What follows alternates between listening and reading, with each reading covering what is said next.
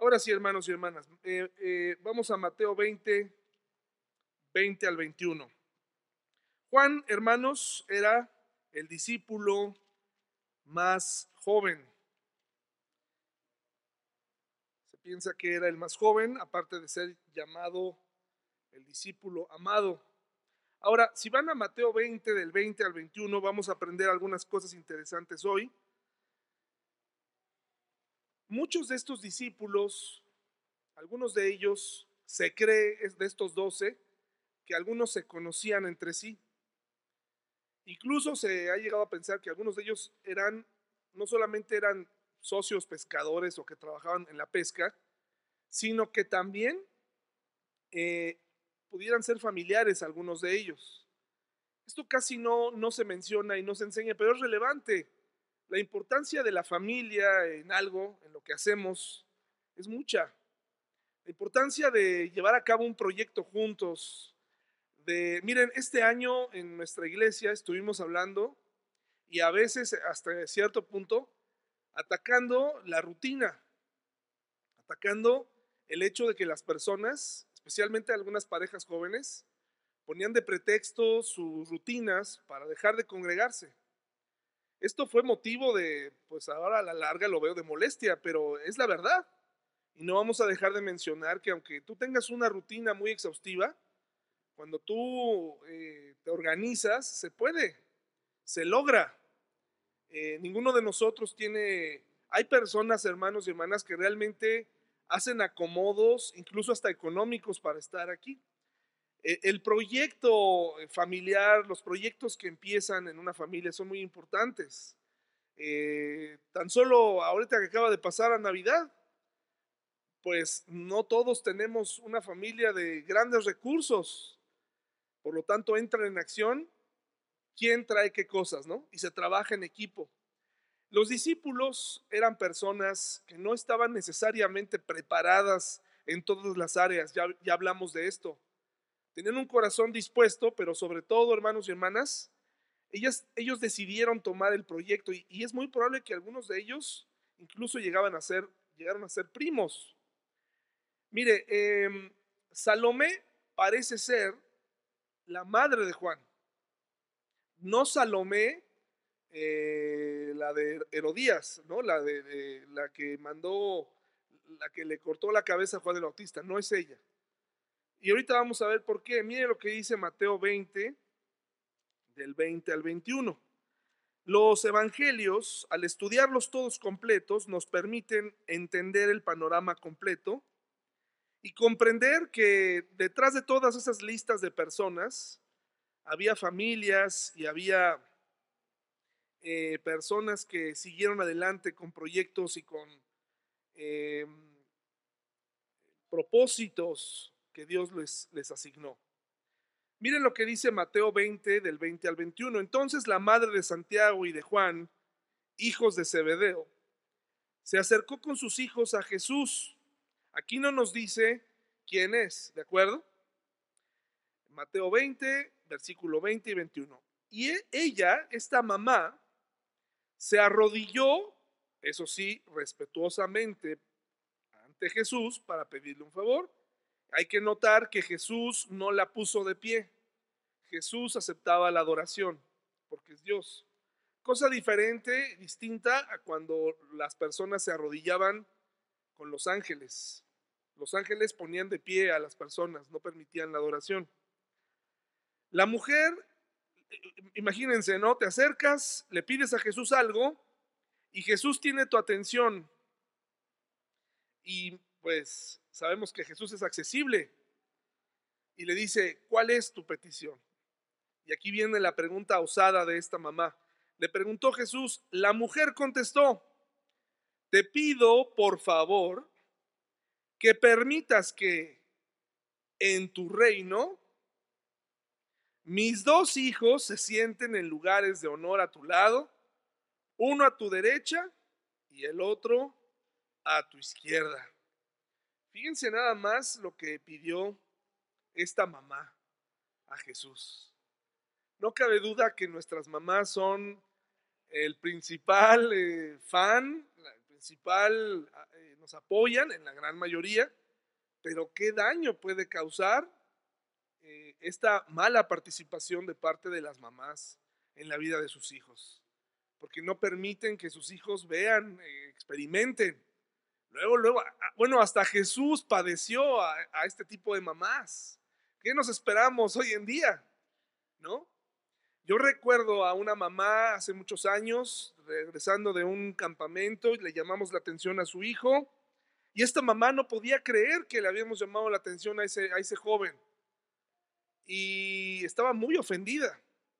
Nos llamó a, me llamó a cuentas y me, me dijo, ¿por qué? ¿No? ¿Qué hizo mi hijo? Fue un momento tenso, desagradable, pero el, el joven en ese momento se lo merecía. Años más tarde, cada interacción de esta mamá se trasladó a tener un hombre que no cumple con sus obligaciones, que huyó de sus responsabilidades y generó e hizo un hombre cobarde. Vemos a estos hombres, a Santiago y a Juan, detrás de su mamá, enviaron a su mamá, y no es la primera vez en la Biblia que esto ocurre. Tenemos los casos, eh, tenemos a Betsabé intercediendo por Salomón. Tenemos a Rebeca intercediendo también ahí por, eh, eh, eh, sí, a Rebeca, sí, por, por, por, Jacob, no, por, sí, por Jacob. Ahí tratando de que, de que se les diera un lugar especial. ¿Qué le respondió Jesús? Claro que sí. Hermosa señora, madre de familia, Feliz Día de las Madres, lo que usted diga. ¿No? Mire lo que le dijo. No saben lo que piden. No saben lo que piden. ¿Acaso pueden beber de la copa amarga de, su, sufrimiento que yo estoy a punto de beber? Claro que sí, contestaron ellos, podemos. Ah, bueno. Jesús les dijo, es cierto, beberán de mi copa amarga, pero no me corresponde a mí decir, ¿quién se sentará a mi derecha o a mi izquierda? Mi Padre preparó esos lugares para quienes Él ha escogido. No les pidió una entrada para el cielo, hermanos y hermanas. Pidió lugares privilegiados. Hay que tener mucho cuidado. ¿Cuál es nuestra participación como papás en la vida de nuestros hijos? Porque cuando nuestros hijos tengan que dar cuentas a Dios, no nos van a pasar el micrófono para explicarle a Dios. No nos van a decir, oye, ¿por qué tu hija es así? A ver, que venga la mamá, que venga el papá se le va a pedir cuentas a ese joven, a esa señorita. Nos van a, no van a llamar a nuestros papás, hermanos y hermanas. Pero aquí vemos a esta mujer que hace esto, no sabemos quién es, pero dice claramente que fue la mamá de los hijos del trueno, llamados así porque eran temperamentales. Miren, no estamos aquí para hacer un análisis familiar, pero a veces los hijos más temperamentales más enloquecidos en algunas decisiones, no me lo van a creer. Han recibido todo, todo, todo el respaldo de sus padres, especialmente de su mamá. Y por eso son y se atreven a hacer cosas de este tipo, arrebatadas, tienen todo. Ellos dicen, tengo a mi mamá, no necesito a nadie más. Mateo 27, por favor. Mateo 27. Mateo 27, 55 al 56. Mateo 27, 55 al 56. Mire lo que dice. Muchas mujeres que habían llegado desde Galilea con Jesús para cuidar de él, está hablando de muchas mujeres, miraban de lejos. Ahora estas mujeres de algún modo tenían que acomodar su vida para seguir al Señor. No era sencillo. No era como ahora. Pero estas mujeres, así como María, la hermana de Marta, habían decidido seguir a Jesús, cueste lo que cueste. Estas mujeres no tuvieron problema con sus rutinas y con sus hijos. Estas mujeres decidieron seguir a Jesús. Eran mujeres con hijos, eran mujeres con responsabilidades y de algún modo decidieron seguir al Señor. Y volvemos a lo mismo, el papel de la mujer en la, en la visión cristiana es una visión diferente, donde tienen su lugar las mujeres. No es una visión machista, es una visión donde la mujer tiene su lugar. Dice, entre ellas estaban María Magdalena, María, la madre de Santiago y José, y la madre de Santiago y Juan, los hijos de Zebedeo, y nuevamente no se nos vuelve a decir quién era. No sabemos quién era esta mujer. ¿De acuerdo? Pero vayamos a Marcos 15:40. El Evangelio de Marcos 15:40. Marcos 15:40. Siempre, si se fija en las porciones que hemos leído, se agrupa a estas mujeres y se da el listado. Los nombres aparecen. La diferencia es que en los otros no nos dicen los nombres de todas, pero aquí parece ser que nos está dando un dato relevante para comprender quién era esa mujer misteriosa, la madre de Jacobo y de Juan.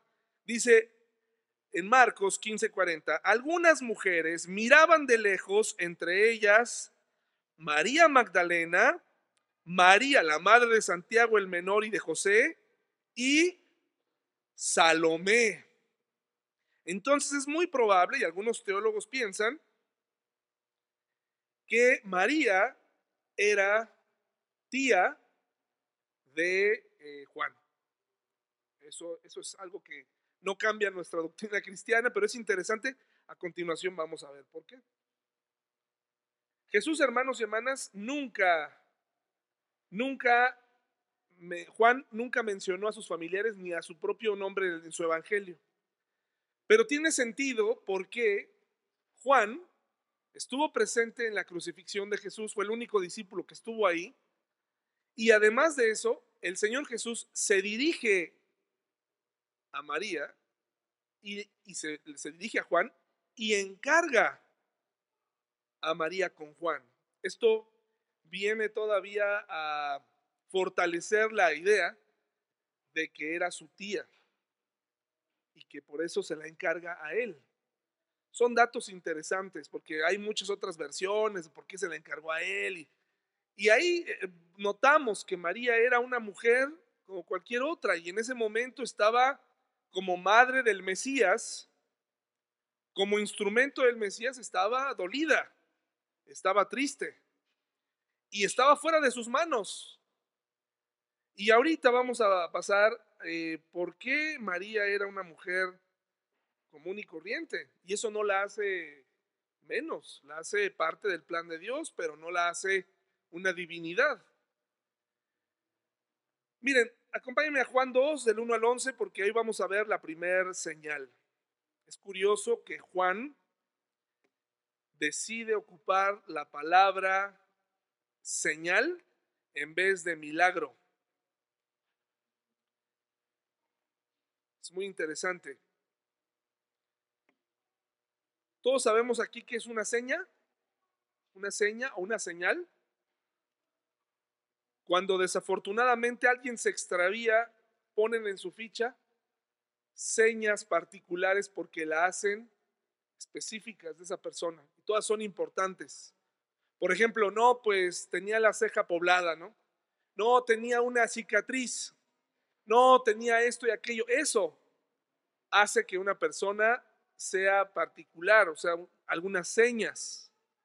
¿De acuerdo? Cuando Juan utiliza la palabra señal, es porque él quería dejar claro que estas señales no las había hecho nadie más. Eran eh, precisamente características solamente del Mesías. Por eso en cada uno de los milagros que Jesús efectuó, Él los llama señales. Después ya no llaman señales a, a los milagros que hicieron los discípulos, porque fueron milagros que Dios permitió y que ya se habían vivido.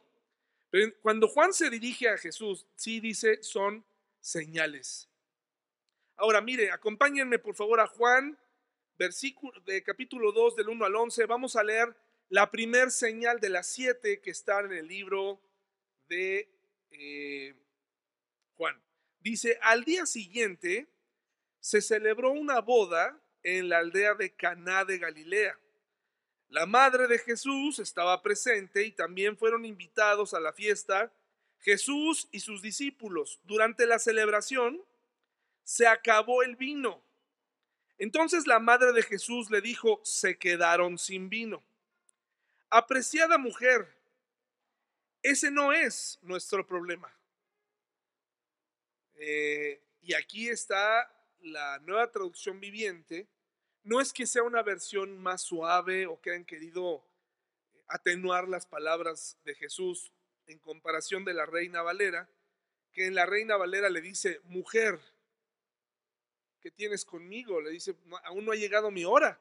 Se escucha áspero, se escucha hasta cierto punto grosero, pero porque nosotros no le decimos así a las mujeres, la mujer, o cuando lo hacemos es como eh, agresivo, pero no así en tiempos de la Biblia. La traducción Reina Valera así lo puso. Apreciada mujer es una, una forma más adecuada en la que la versión Nueva Traducción Viviente está tratando de que entendamos que Jesús no fue irrespetuoso, ¿de acuerdo? Solamente le dijo, apreciada mujer, ese no es nuestro problema. Respondió Jesús, todavía no ha llegado mi momento. Curioso que está utilizando el plural como si le dijera, no es nuestro problema. ¿Recuerdan la ocasión en la que Dios le pidió a Moisés que le hablara a la roca?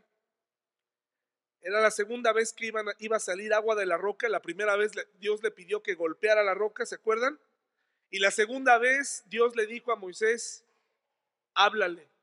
Pero Moisés le pegó.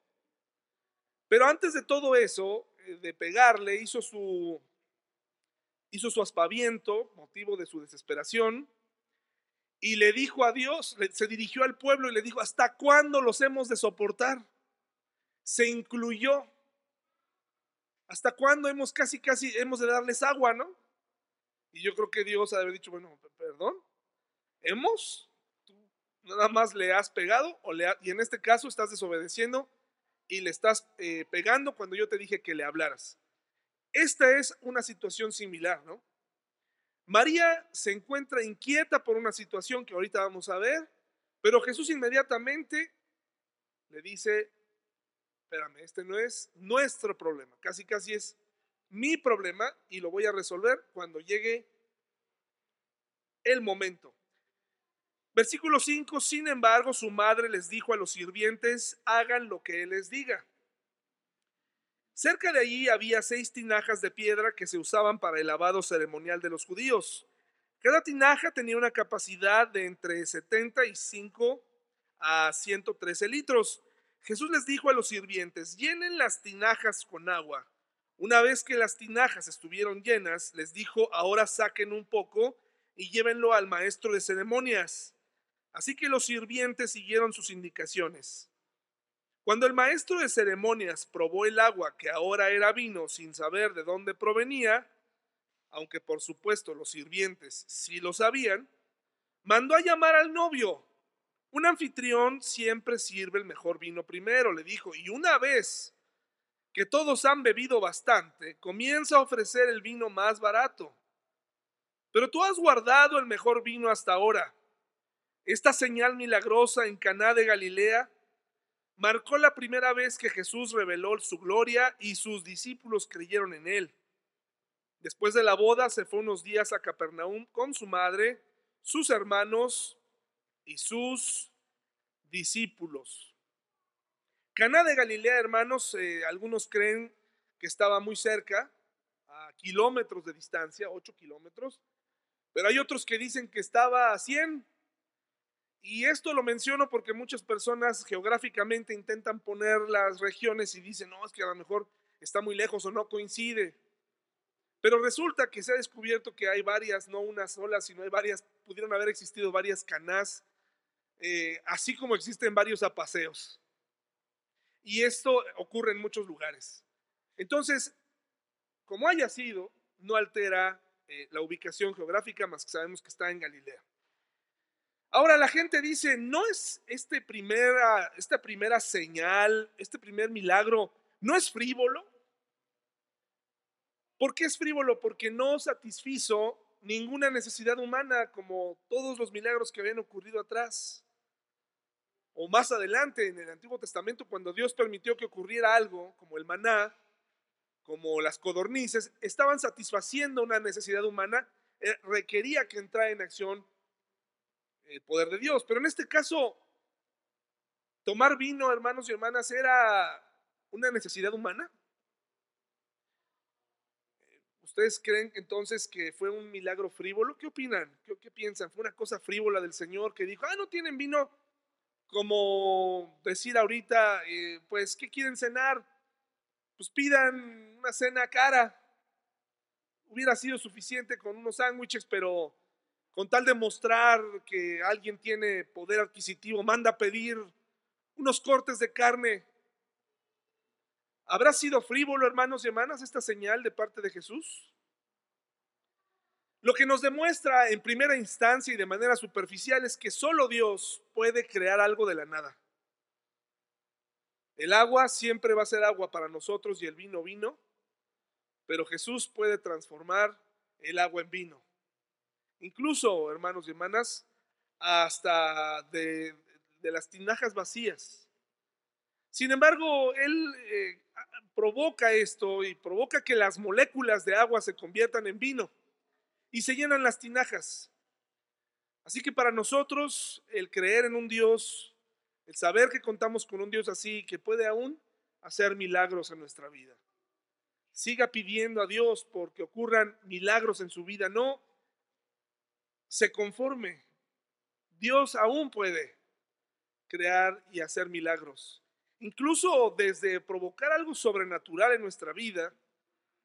Y eso va desde provocar realmente algo que por lo cual estábamos orando, hasta cambiar una percepción de, de la situación, ¿no? Hasta provocar que tengamos tranquilidad. Cuando oramos por alguien que está agonizando y pedimos por su salud, pero vemos que no mejora. Y vemos que el desenlace terminará en la muerte, pero de pronto nos damos cuenta que algo sí está cambiando en nuestro corazón y que vamos aceptando lo que Él está eh, decidiendo.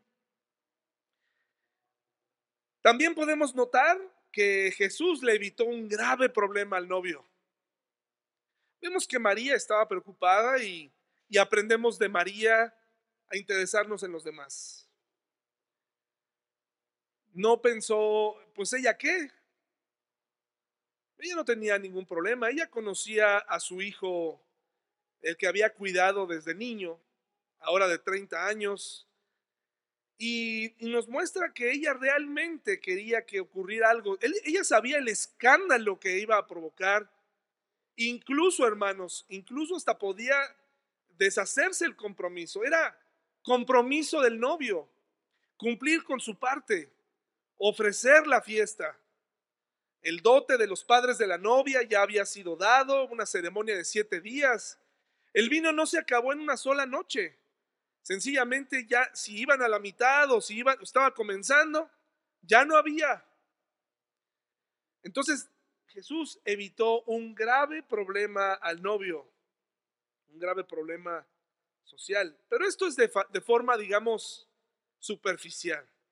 Si vamos directamente a, escarbar un poco en estos 11 versículos, nos damos cuenta que es curioso que ahí hayan coincidido Natanael, Andrés, o sea, porque eran los primeros discípulos de Jesús, iban juntos, pero que todos hayan sido invitados. Algunos especulan que Natanael era familiar de uno de los novios, o otros dicen que probablemente María era familiar de las personas que se estaban casando. Otros dicen que María estaba sirviendo en la boda, por eso en la intimidad, detrás de los cuartos donde estaban ahí las cosas, ella sabía que no había vino. Tal vez por la mala planeación, por un exceso de invitados, tal vez porque ya habían estado tomando demasiado, pero era demasiado pronto algo ocurrió, no sabemos qué, no sabemos si se cayó mientras transportaban el vino, algo ocurrió. Algunos dicen que el vino se estaba, no estaba contemplado porque llegaron más invitados que Jesús llegó con, con estos hombres. Si no me equivoco, llevaba ya cinco discípulos y que por esa razón no alcanzaba el vino. No creo que haya sido por eso. El punto es que había un propósito en este desabasto. Y María sabía, lo había identificado, ya sea porque fuera familiar o no, ella conocía esta información y vino a decírsela a Jesús. Pero cuando viene a decírsela a Jesús con mucho anhelo, porque había conocido que Jesús era diferente, El ángel le había anunciado que Jesús era el Mesías y probablemente no lo sabemos durante 30 años de vivir con ella hasta ese momento. Probablemente habían experimentado algunos milagros, pero resulta que se acerca María y según lo que acabamos de leer, María le dice, Jesús no hay vino. Si se fijan ahí en el texto, dice en el versículo 3, durante la celebración se acabó el vino, entonces la madre de Jesús le dijo, se quedaron sin vino, apreciada mujer, o en, otro, en otros casos, es como aquí, amada mujer, ¿por qué me mezclas en esto? Es otra traducción. ¿Qué tienes conmigo, señora? Y cuando le dice señora, era una señal de respeto.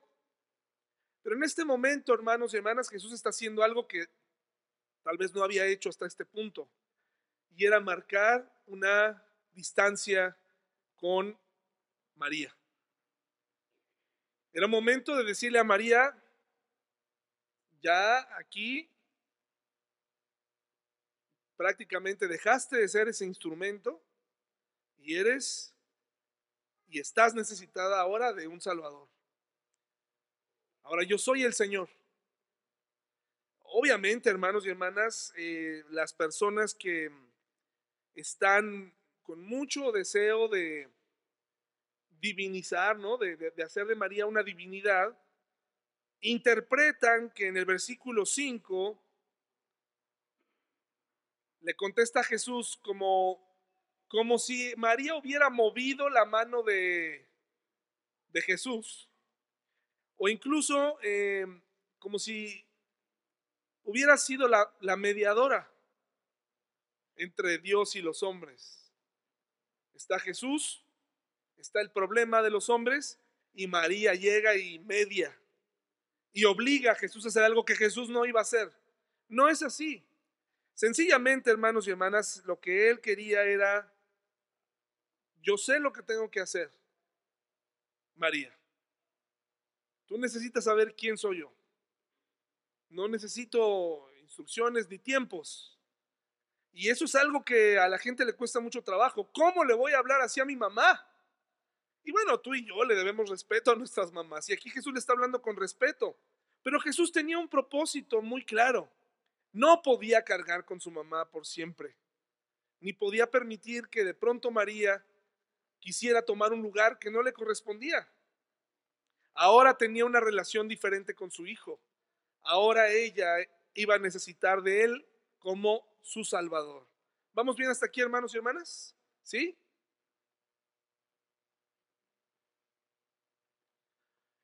Es este ¿Es esta primera señal un aliento para la ebriedad, hermanos? Para fomentar el consumo del vino. Muchos eh, pastores sienten la necesidad en este punto de decir que el vino que se consumía en tiempos de Jesús no estaba fermentado, que era jugo de uva, para tratar de defender el punto de que tomar vino está mal. Pero esto es falso, hermanos. El, el, vino en tiempos ancestrales y en tiempos de Jesús era una bebida común. En las bodas eh, se servía el vino que ya estaba fermentado. Al principio, y conforme iban pasando las horas o los días, cuando la gente ya no tenía, eh, ya le daba igual, diluían el vino con agua. Por eso el maestro de ceremonias dice, has elegido sacar el mejor vino hasta el final. Este es un vino excelente porque la costumbre era al revés, primero el vino, el mejor, y luego se iba diluyendo en agua. El vino era consumido, hermanos y hermanas, de forma común. En las bodas se servía de la forma en que les expliqué, pero nunca se alienta a la embriaguez. La palabra que se usa aquí para vino no es la palabra griega sumo, que sería jugo o pulpa de jugo. Es, vino. ¿De acuerdo? Entonces aquí no podemos hacernos a ningún lado.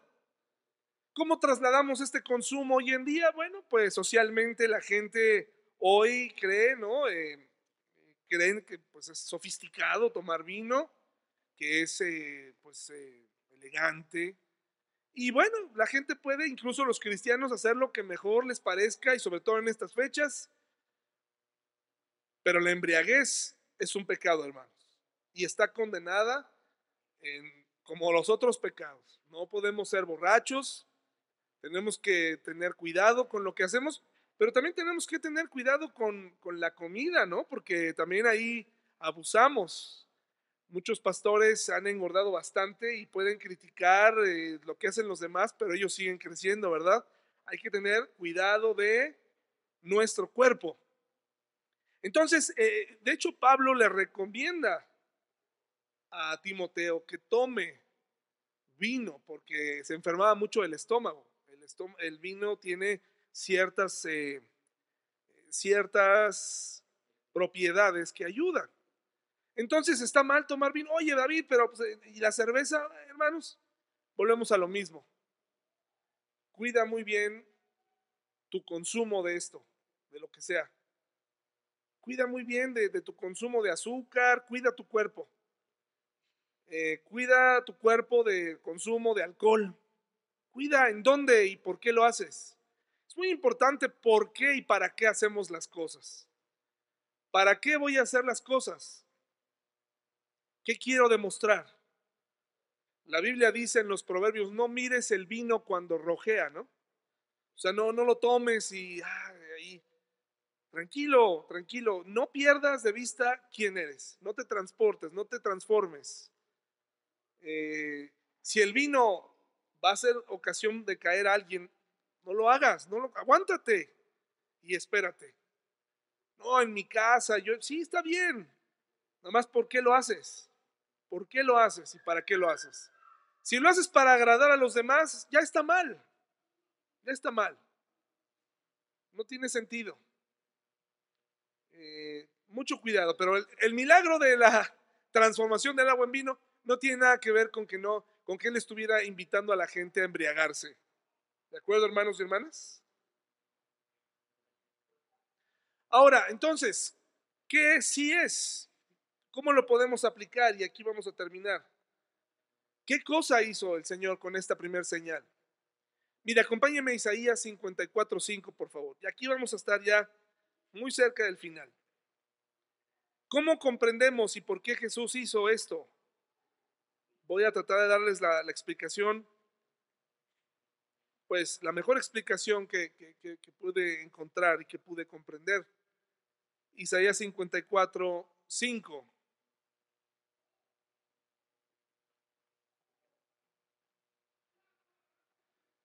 Desde el Antiguo Testamento siempre se habló siempre Dios se identificó como el esposo, como el marido, y su pueblo como la novia. Una unión pura, una unión íntima, estrecha, basada en la confianza. Cuando esa confianza se pierde en el matrimonio, hermanos y hermanas, se perdió todo. Cuando se mete un tercero, se, perdió todo. Daña, arrasa. Miren lo que dice Isaías 54:5. Pues tu creador será tu marido, el Señor de los ejércitos celestiales es su nombre. Él es tu redentor, el Santo de Israel, el Dios de toda la tierra. Apocalipsis 19 del 7 al 8, por favor. Apocalipsis 19 del 7 al 8. Apocalipsis es el último libro de la Biblia en donde se busca el cumplimiento de la profecía.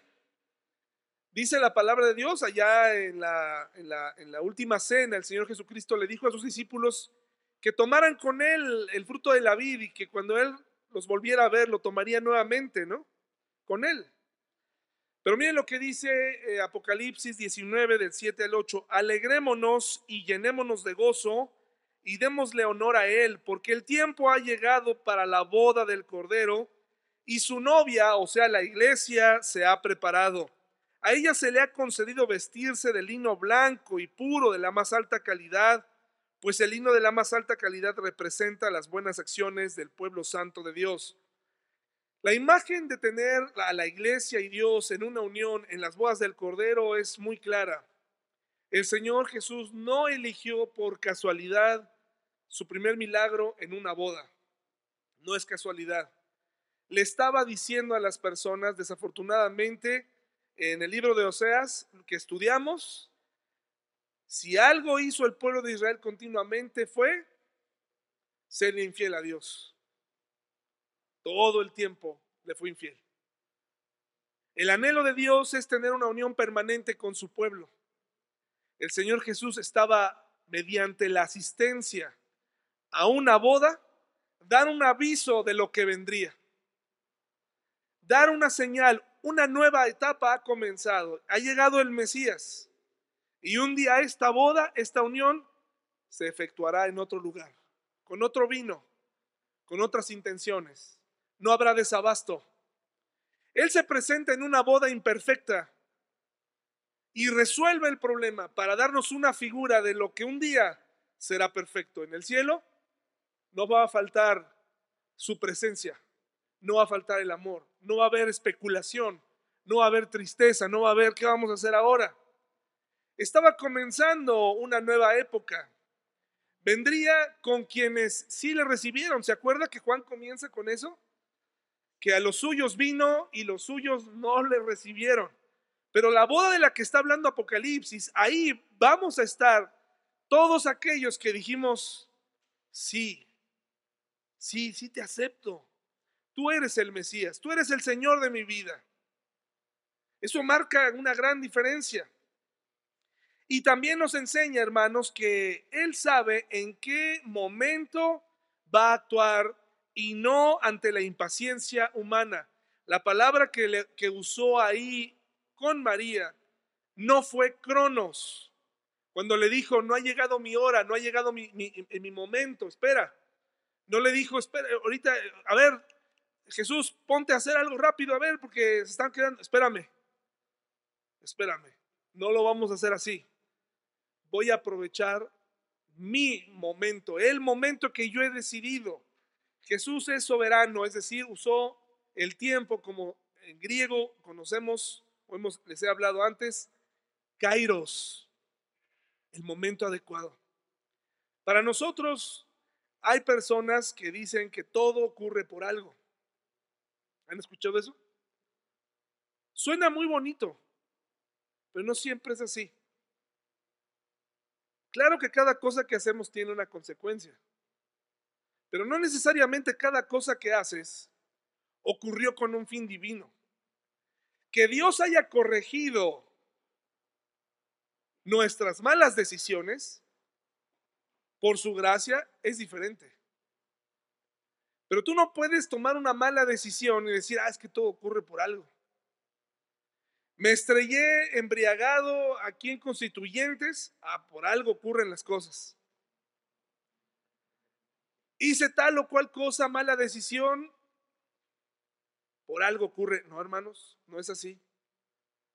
Solamente Él sabe en qué momento hace las cosas y lo triste para nosotros es que Él sabe los planes, como dice Jeremías, que tiene, planes para, para bien, pero nosotros los echamos a perder. Recuerdo la ocasión cuando era niño, una ocasión que por estar de travieso e impaciente, eché a perder un momento y nunca se me olvidó, ¿eh? siempre se me quedó en mi mente. Y ahora puede usarlo como una ilustración de lo que puede estar ocurriendo en tu vida o va a seguir ocurriendo si no esperamos en Él.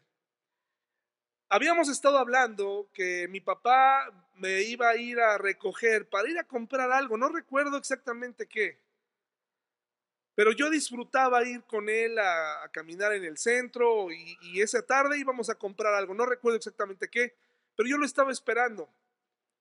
Yo traía un palo de escoba Y ya me habían advertido, ten cuidado con ese palo, ten cuidado.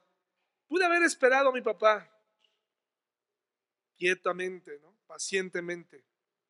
Pero la impaciencia me ganó y rompí el vidrio. Hasta que, hasta que no le puse un... ¿Cuáles fueron las consecuencias, hermanos, de eso? ¿Qué, piensa que ocurrió? No salimos. No lo hacemos. Por lo menos no hoy. Seguro después lo hicimos.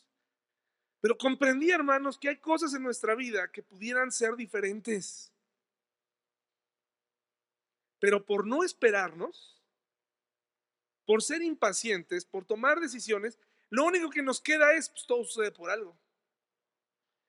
Tuve 60 novios, todo sucede por algo. No, él quería, no quería que ganaras experiencia. Él quería que te enamoraras de uno o de una, que te casaras y tuvieras una familia. Todo sucede por algo, no necesariamente hermanos. Eso viene de otras corrientes. Hermanos, Dios, Jesús aprovechó su momento y transformó el agua en vino. Y fue el principio de señales, no de milagros, pruebas de la divinidad de Jesús. Y este milagro, este primer milagro que no fue el más sorprendente de todos, pero que sí fue sorprendente ver, sobre todo para los que pudieron ver las tinajas y vivieron la escasez. Fue un gran milagro, hermanos. Pero todavía en lo que vendría, este fue el primero, iban a ver cojos andar, sordos oír, ciegos ver y muertos revivir. Y este primer milagro fortaleció la fe de los discípulos. Ese es otro de los propósitos que tienen los milagros, fortalecer la fe. ¿Qué usas tú últimamente para que tu fe se fortalezca? ¿Sabes a mí que me fortalece mucho? En estas temporadas o en, la iglesia, ver, por ejemplo, los cambios en la vida de la gente, fortalece mi fe. Y es un milagro. Ver cómo personas se perdonan, ver cómo personas piden perdón, ver cómo las personas intentan, fortalece. Ver cómo la iglesia se activa, cómo la gente viene con gusto a congregarse, aunque sean pocas, fortalece mi fe. El ver cómo desde casa intentan conectarse, y a lo mejor otros le dirían, pues a mí me vale que nos oiga, al fin ahí se ve mi nombre, y ya me conecté y cumplí. Pero estar aquí esta noche, hermanos, tiene un propósito y es que aumente nuestra fe. Si tú no eh, fortaleces tu fe mediante la congregación y observar no solamente los defectos de la gente, porque ¿cómo afecta, no? Cuando vemos solo los defectos de las personas nos desanima, nos aleja de Dios. Cuando vemos eh, cómo, ya viste al hermano lo que hizo, mira, llegó tarde, mira este comentario, mira, todo esa hostilidad, ¿cómo va acabando la fe? Que este año, hermanos y hermanas, el, en este último estudio de Juan de este año, podamos comenzar el siguiente año viendo todas aquellas cosas que fortalecen nuestra fe que la hermana ya te falló, que el hermano ya te falló, que ya te quedaron mal, que ya hablaron de ti, que ya se quejaron, que ya... Pon tu mirada. Porque si no, para febrero no vas a querer saber nada de la iglesia. Hay personas que las hemos perdido solo porque no las saludaron el domingo. Imagínense el costo Solo porque alguien les hizo una cara, ya no vinieron, se alejaron. Hermanos, puras cosas que fortalezcan nuestra fe, ¿les parece?